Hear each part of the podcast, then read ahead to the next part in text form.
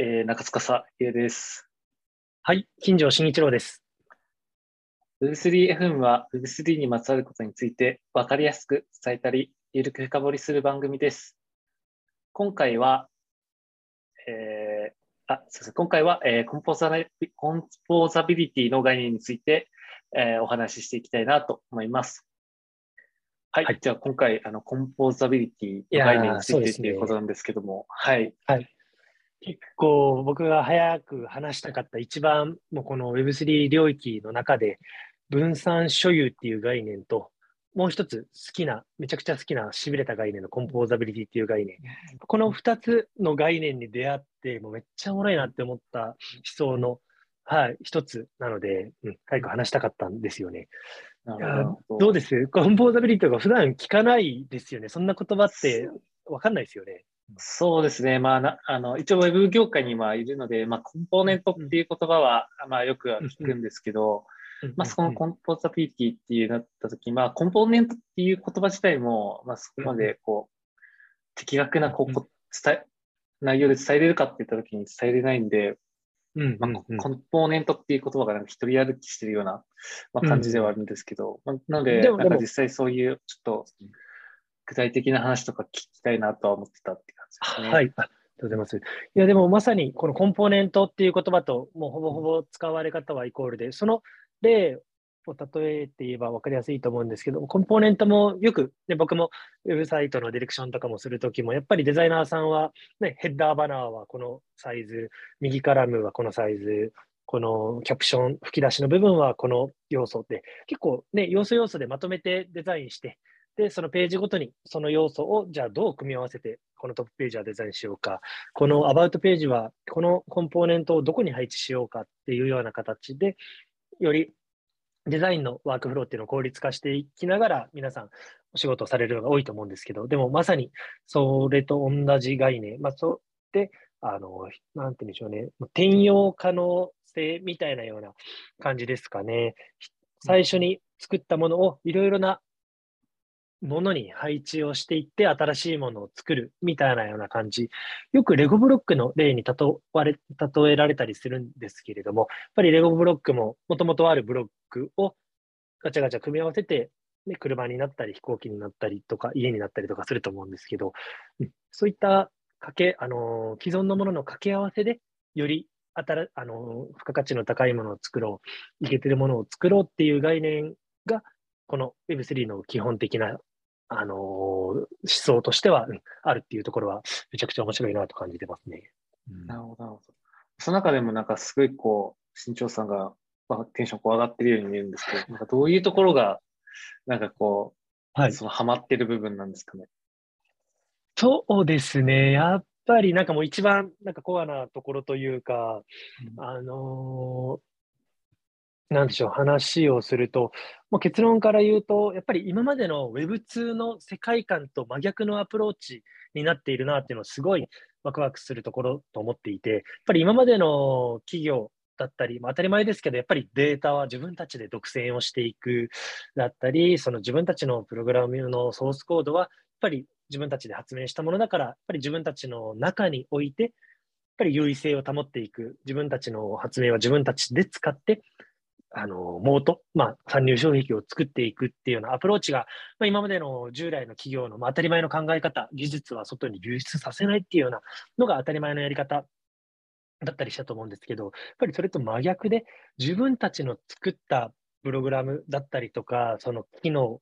だったり、ツールっていったものを、もちろん自分たちでも提供していくんですけど、それを逆にみんなにも使ってもらおうとするようなアプローチ、それによってあのなんだみんなにより良いものを提供していけるようなエコシステムを作っていく。そのエコシステムが広がっていくからこそ、みんなが儲かって自分も儲かるっていうような、もう本当にもうギブの姿勢で全員で勝っていこうぜみたいなような、独占とはマジで真逆のアプローチっていったところがすごい痺れているようなポイントだったりしますね。まあうんなるほど。まあ、これはその技術的に、まあ、なんかこれまでできなかったけど、まあ、その、うんうん、それができるようになってきてるっていう状況なんですかね。まさに、それがブロックチェーンの技術であの実現できるようになってきているからこそ、それがワークするような今仕組みになっているというところですね。まあ、そもそもなんですけれども、基本的にもうブロックチェーン上で開発するものっていうのは、ソースコードとかも基本的にオープンになっているもの、データベースもそもそもオープンになっているようなものなので、もう確実っていう概念がないですよ。もう透明性だったりっていうのがやっぱり一つの特徴の一つだったりもするので、基本的にはもうソースコードってのはコピペされるものだったりするんですよね。そのコピペされて自分たちのプログラムをまたあの他に使われるんですけど、またブロックチェーンの技術として面白いのが、やっぱり全部それが履歴として残るので、どんなプロジェクトで誰にどれだけ使われたかっていうのが全部履歴として見えるっていうのと、あとスマートコントラクトの技術で、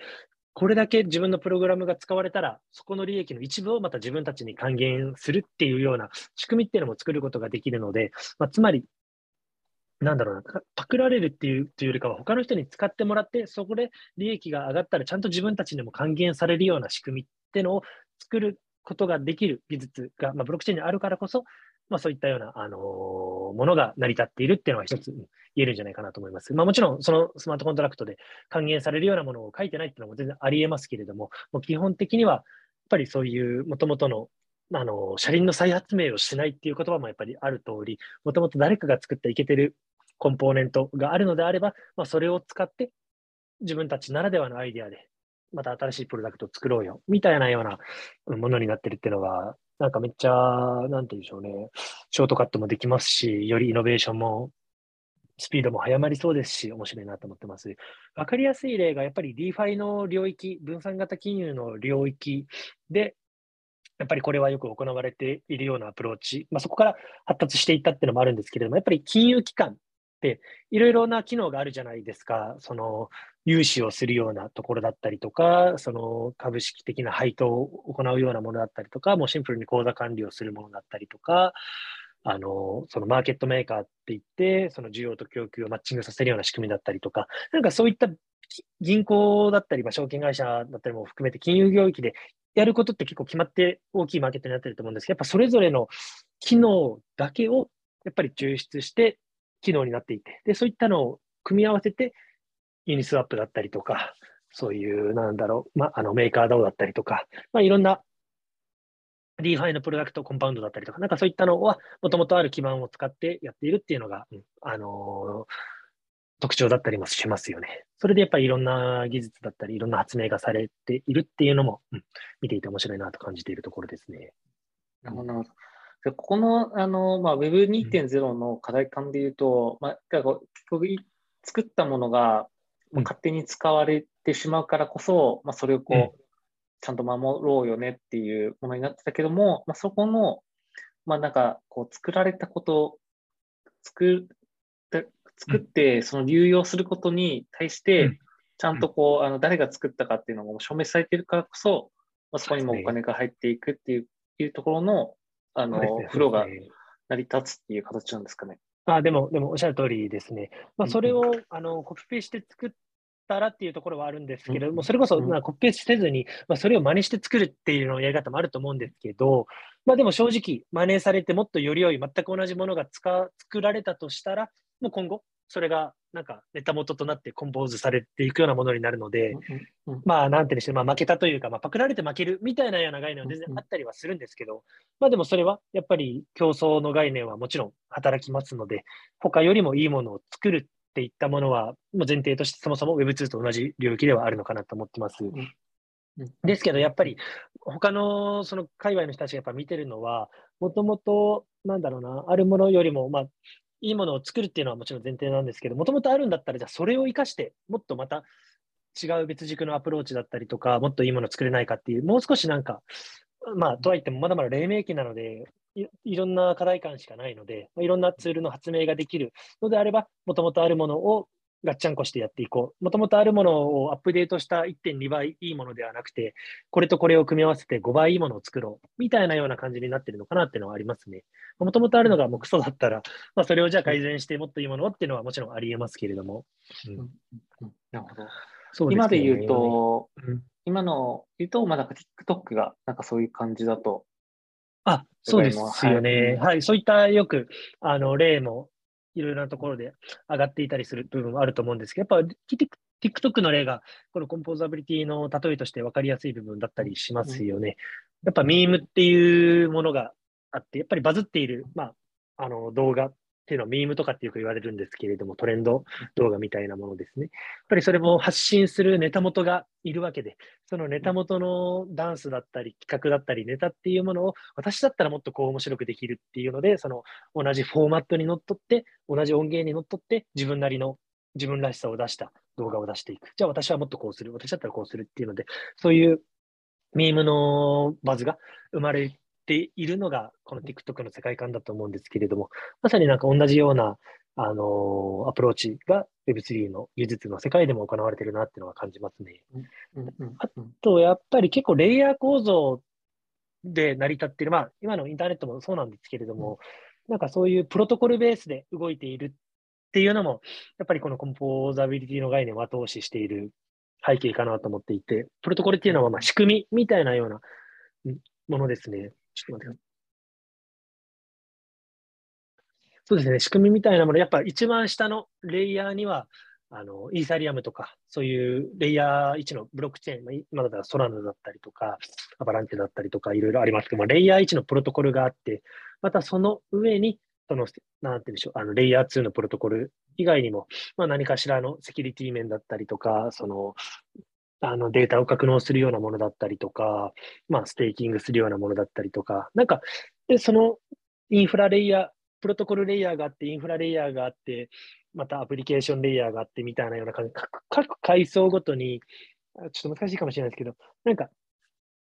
あの、ソリューションのツールっていうのが結構もう、ある程度セグあの分類されているような状況にもなっているので、じゃあこのレイヤー1のイーサリアムのプロトコルと、じゃあこのレンディングの、まあ、例えばコンパウンドとかのプロトコルを使って、まあ、組み合わせてなんか新しいのを作るとか、なんかそういったような、ちょっとすみません、今も、あの、多分正確ではないんですけれども、なんかざっくり概念的には、そのプロトコル同士の掛け合わせをしていくみたいなのも、うん、コンポーザビリティの概念なのかなと思いますね。なるほど、なるほど。これって、なんか実際こう、まあ、どんどんこう加えていくものになっていくと思うんですけど、これはなんかこう、職種によってなんか変わってきたりするんですか？はあ、いや、職種ってのはデザイナーなのか、マーケターなのか。なんか、あ、うん、すみません。僕、それで言っても完全に今、プログラムの技術の話になっちゃってるのかなっていうのは正直あるんですけれども、そうですね。ちょっとそれ話また飛んじゃうかもですけど、やっぱりコンポーズ、コンポーザビリってあの、作曲家だったり指揮者みたいな人もコンポーザーって英訳がされると思うんですが、やっぱりそういった概念のものだと思っていて、やっ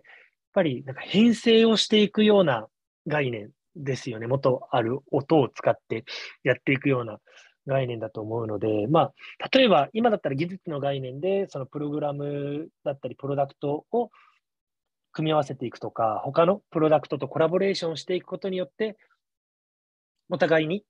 ステークホルダーになって、お互いに、なんだろう、協力者になってみんなで勝ちに行こうぜ、みたいなようなアプローチで、結構新しいプロダクト開発をしていくっていうようなアプローチから結構語られるところはあるんですけれども、確かに今の話の通り、うん、なので他の職種でもありえますよね。まあ、例えば、僕もこの領域、これ面白いなと思って、僕も作ろうかなと思ってたりするのが、やっぱり音楽 NFT みたいなところもチャンスあるのかなと思っていて、まだまだ。それこそあのヒップホップとかダンスミュージックの領域ってあのサンプリングっって言葉聞いたことあるかなと思うんですけど、やっぱりもともとある音源を使って、そこのビートを使ってまた別の音源を作るだったり、そこの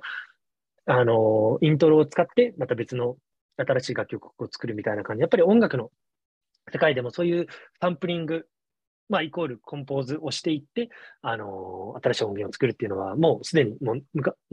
昔から行われているようなことなので、なんかそういうクリエイターの人たちも、まあ、今もコラボカルチャーみたいな YouTuber のコラボとかも全然あると思うんですが、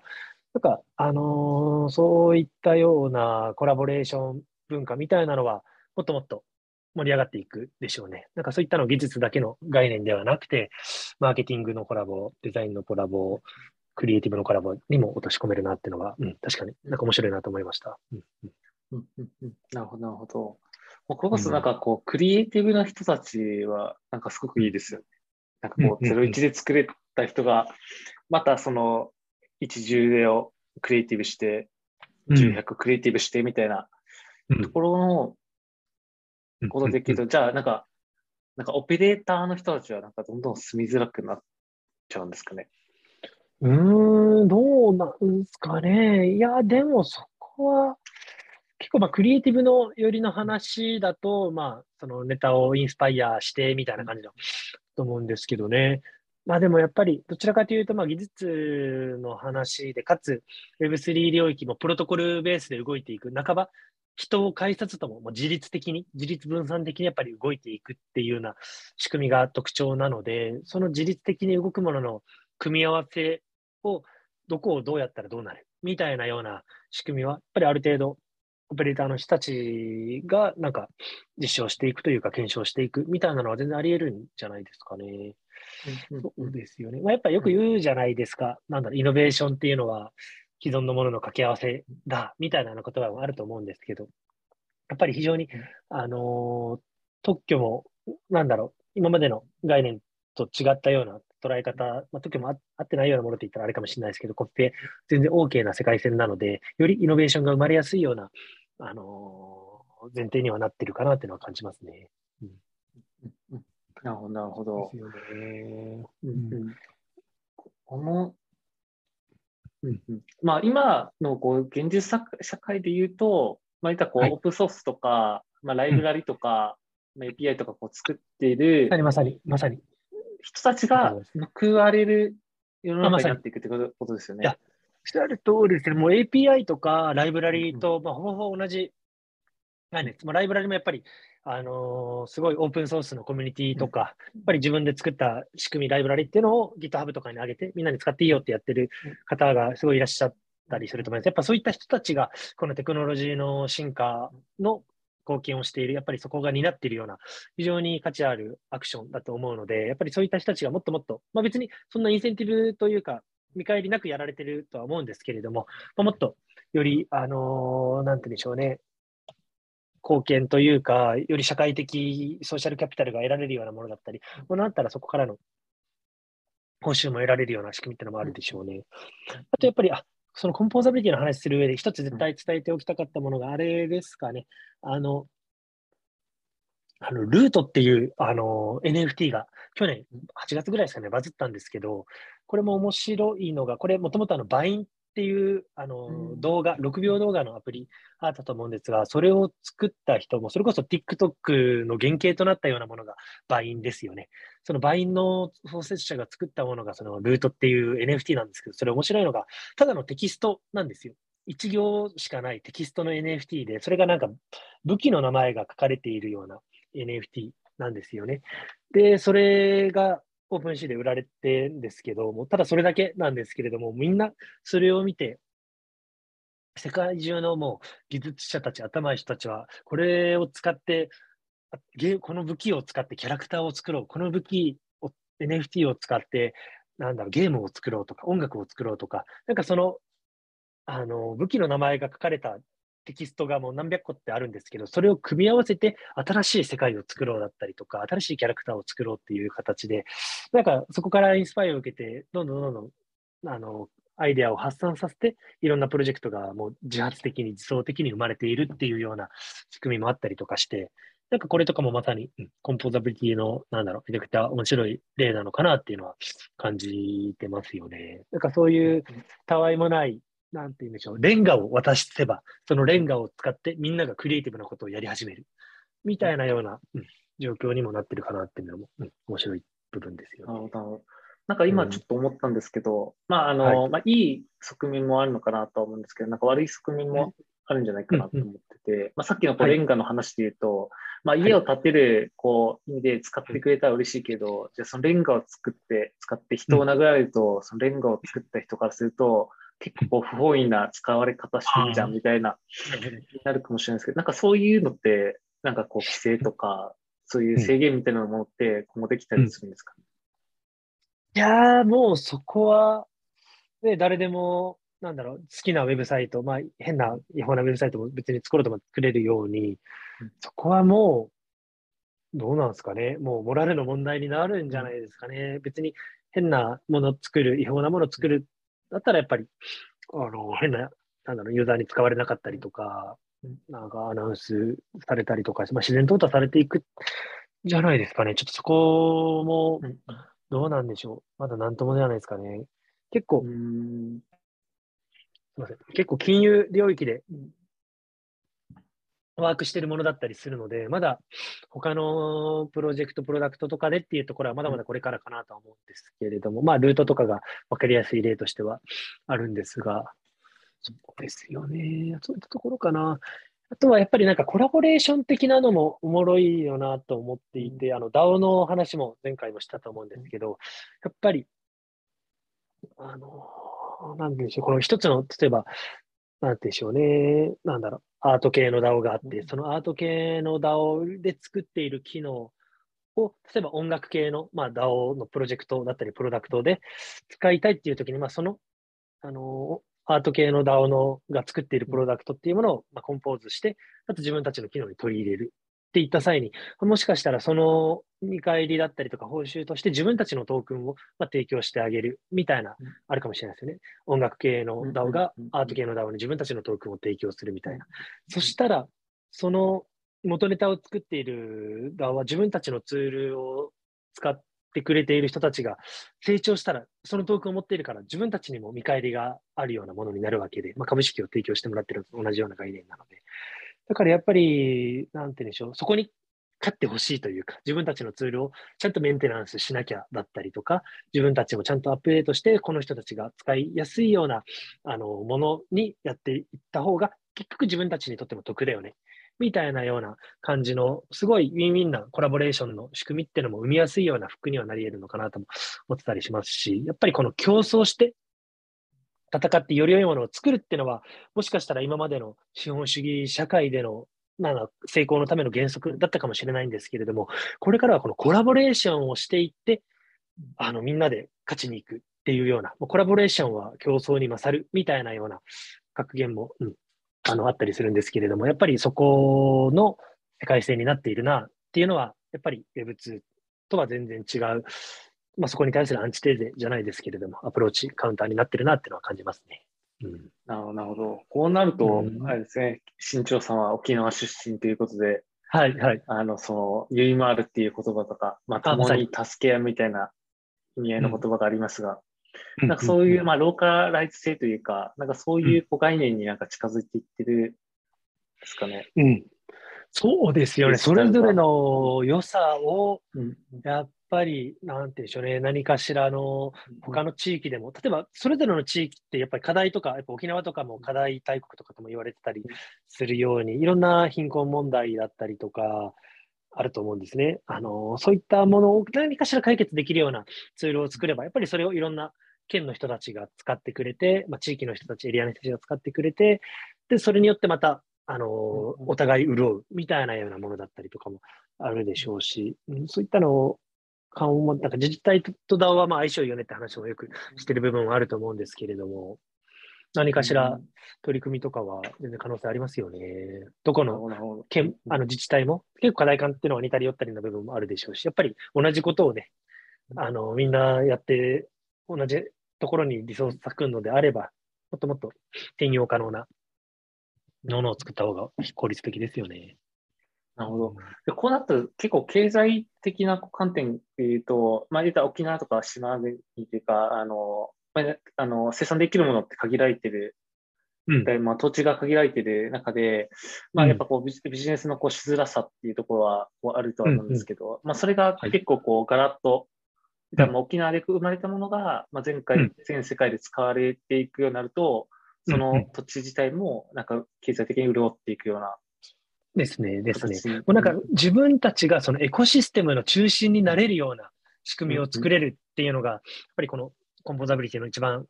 またワクワクするところかなと思います。そのいろいろな、なんて言うんでしょうね、作ったものが他の人たちが作って、新しいものを作って、またそれからインスパイアを受けたものがあの、別のものが作られてみたいなので、なんて言えばいいでしょうね。うん。なんかそのムーブメントの01になり得るようなもの、まあそこの参加者になり得るもの、あのー、関係者、コラボレーターが増えれば増えるほど、より大きなムーブメントになっていくっていうのは、いますよね。やっぱり観光大国の沖縄でもあると思うんで、観光の県だとも思うので、なんかそこら辺の領域でも、やっぱり日本の国としても、まあ、観光っていうところをしている部分はあると思うので、なんか先行したプロジェクトだったりとかっていうのは、やっぱり先進的にやっていきたい部分はありますよね、沖縄としては。うん、なるほど、なるほど。いや、でもこう、すごいですね。なんか、まあ、いた一種のこう、なんだろう。みみんな、一個なんか成功事例ができたら、その成功事例をもとにどんどんブラッシュアップしていって、うん、いったら、その一つの最初の成功事例が、なんか、また報われていくみたいなところで、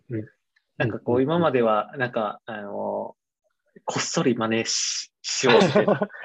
そうなんですよ。堂々と、堂々と真似できるっていう話があって。ね、で、かつに真似したら、元ネタの人にもちゃんと、あの宣伝してもらえるみたいな、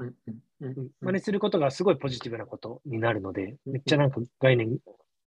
か観点が変わりますよね。いや、そう思うと、なんか日本って、まあ、猿真似っていう言葉もなんかありますが、なんかそういう意味では、なんか、猿真似っていうのがいい言葉になる未来もあるかもしれないですね。本当にそうですよね。もう今の DeFi 系の新しいプロダクトとかも、やっぱりもうそこのレゴブロックを積み立てたようなものだったりもするので、まだまだありますよね。もうコピペ、ソースコードをコピペしてより良いものを作るっていうような、もう概念が前提なので、いかに、いかにやっぱり巨人巨人の方に乗って先行者の人たちにリスペクトを払いながら、やっぱより良いものを作っていくかみたいなところはあります。まあ、まあ、結構やっぱインターネットももうオープンソースの歴史だったりコミュニティもあったりするので、だいぶそこの事例をもう少しアナロジー生かしてクリエイティブな事例だったりとか、自治体の事例だったりとかまで拡張していくと、うん、すごいあの未来が広がるかな。まあ、そこまで僕考えてなかったんですけど、今の確かに中塚さんとのディスカッションでめっちゃ感じましたね。ワクワクしました。うんうん、なるほど。あとはもうなんか、ね、新一郎さんがやってるトレバリーのね、はい、インスタグラムのアンバサダーが使われるというか、はい、まあ、その人たちは元はなんか観光好きというか、移動するのが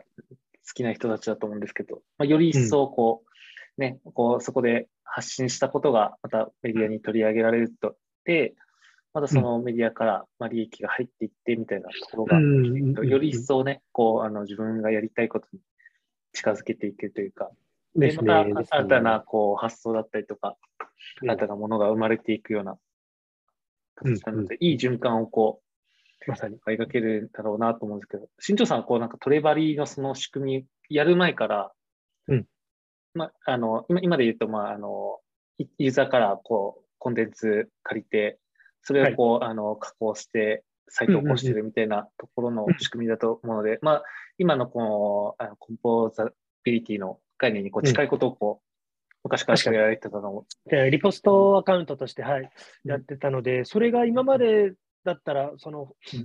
リポスト天才元のユーザーさんにフォロワーが増えるだったりとか、あの多くの人にあなたの写真が見てもらえるっていう、やっぱ情緒的なあの欲求、承認欲求的なところをちょっとあの感じてもらうような形で承認をしてもらってたんですけれども、これからもっと金銭的なところのリターンとかも提供はできますよね。それこそ YouTube の切り抜き動画とかも今多いと思いますけど、まさにでもそれも同じような概念な仕組み。やっぱりなかなか既存のあのインスタグラムだったりとか、まあ、TikTok も別にそのネタ元の人たちが TikTok 側からお金をもらってるってわけでもないので、今のところは。やっぱりそういうまだまだ金銭的なリターンの仕組みっていうのは、予備通の企業は弱いところかな。だからそこで新しいクリエイティブを発信しようっていうところの、あのインセンティブっていうのは、もしかしたら Web3 の企業とかに置き換えられるような可能性もまだまだあり得るのかなっていうのがありますよね。なるほど。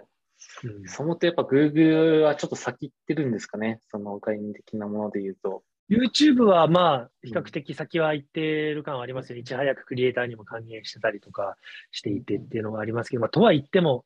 だと思いますけどね。うんうんうんまあ、メディアがね、すごくこう、あまあ、プラットフォームがやっぱり勝ってる理由がまあ、Google はその分余裕余裕があるってことなんですかね。そうですよね。そうですよね。そうです。やっぱりまあ分かってるというか、うん、いけてる人たちをしっかり集めるのであれば、うん、できる限りリターンを出してあげなきゃいけないみたいなような発想は、まあ、とは言っても、とは言っても、半分も上げてないんじゃないですかね。収益のどんぐらいだろうな、50%って聞いたから、まあ、割合はどんどん変わるとは思うんですけど、っていうのはあります。それこそサブスタックっていうようなあのニュースレターのサービスとかは、もう売上の9割をあの全部そこに渡すだったりとか、まあ、ちょっとあす広告のビジネスモデルじゃないんで、ちょっとあれでは違いはありますけれども、やっぱりいかにこのクリエイター、自分の作ったクリエイターに還元していくかみたいなようなところは、もう、なんかもう、そのブロックチェーンというか Web3 の領域で、もう最たるところまで行った行っちゃったなっていうところですよね。データを自分で所有しようっていうところです。うん、Google もやっぱりそこは感じてたでしょうけれども、やっぱすごい頭のいい人たちなので、うん、とは言っても、なんだろうな、その自分たちでデータを持ってた方が、そのアルゴリズムの精度も上がりますし、そこの収益率も上がりますしっていう、やっぱりもう資本主義社会というか、もう上場しているというか、営利企業である以上、やっぱりギリギリなところですよね、そこは。まあ、とりあえずちょっと話がずる、ちょっと変な方向に行っちゃいそうなので、はい、あれなんですけど。はい。なるほど、なるほど。うん、じゃあ、まあ、あの、まあ、コンポザビリティは、まあ、概念が今日テーマだったですけど、まあ、改めてどうですかね？そうですね、最初、うん、結構なんかもう、言いたいこと、伝えたいことは伝えられたかなと思うんですけど、うん、やっぱりまあ改めて、一番面白い思想で言うと、やっぱりギブの視点、やっぱ僕も昔からすごい感じてるところです。けど、やっぱツイッターとか、あの、ブログだったりとか、セミナーとかで、やっぱりもう本当にギブをしていけば、すごいリターンが来るなっていうのは、今までの僕の、なんだろうな、人生ですごい実感しているところで、やっぱアウトプットすることによって、いろんなあの、より良いチャンスだったり、機会、インプットが得られるっていうのを感じていて、やっぱこういったポッドキャストとかでもそこをすごい感じて、いろいろなリサーチしてるところを皆さんにも知ってほしいなと思ってやってるんですけど、やっぱりそういうアウトプットすればするほど、ちゃんとそれが社会的信用だけじゃなくて、金銭的リターンだったりとか、エコシステムを作るきっかけだったりとか、世の中をより良くしていくっていうところに、自分一人の力じゃなくて、コラボレーションの力でそのムーブメントを起こしていけるっていう、もうプロトコル、仕組みが成り立ってるっていうところがもうめちゃくちゃ僕の今までの人生のやっぱりギブをしていこうぜみたいなようなところ、それによって自分の人生も良くなるぜみたいなようなところを根底としていろんな、あのー、アクションをしていた部分もあったので、やっぱりめちゃくちゃ共感しているところなので、ちょっとなんかその魅力を少しでも皆さんに、はい、伝え、伝わったらいいなと、はい、思っているというところが僕のまとめですね。はい、すみません。ちょっと熱くなっちゃいましたけど。はい、ええー、ありがとうございます。いや、もうここは、ま、あの昔からもうずっとお話は聞いてましたけど、まあ、ギブの、そうですよね。することによって、まあ、あの、まあ、そのギブした相手から